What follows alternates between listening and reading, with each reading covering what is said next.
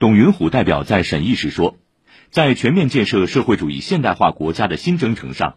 我们要着眼中华民族伟大复兴战略全局和世界百年未有之大变局，立足新时代新征程我国发展面临复杂多变的内外环境，纲举目张地做好经济社会发展各项工作，实现更安全的发展。要更加注重自立自强、稳中求进，应对风险挑战。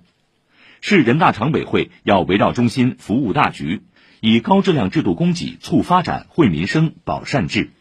李仰哲代表说，报告深入贯彻习近平新时代中国特色社会主义思想和党的二十大精神，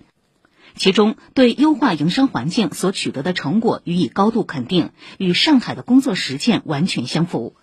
市监委将紧盯营商环境建设的部署，见人、见事、见效抓好监督，着力构建亲清政商关系，同步细化三个区分开来，更好服务保障上海现代化建设大局。杭营伟、金立、金鹏辉、张帆、梅斌、周同宇、吴焕干、田轩、权衡等代表也在会上充分发表了意见建议。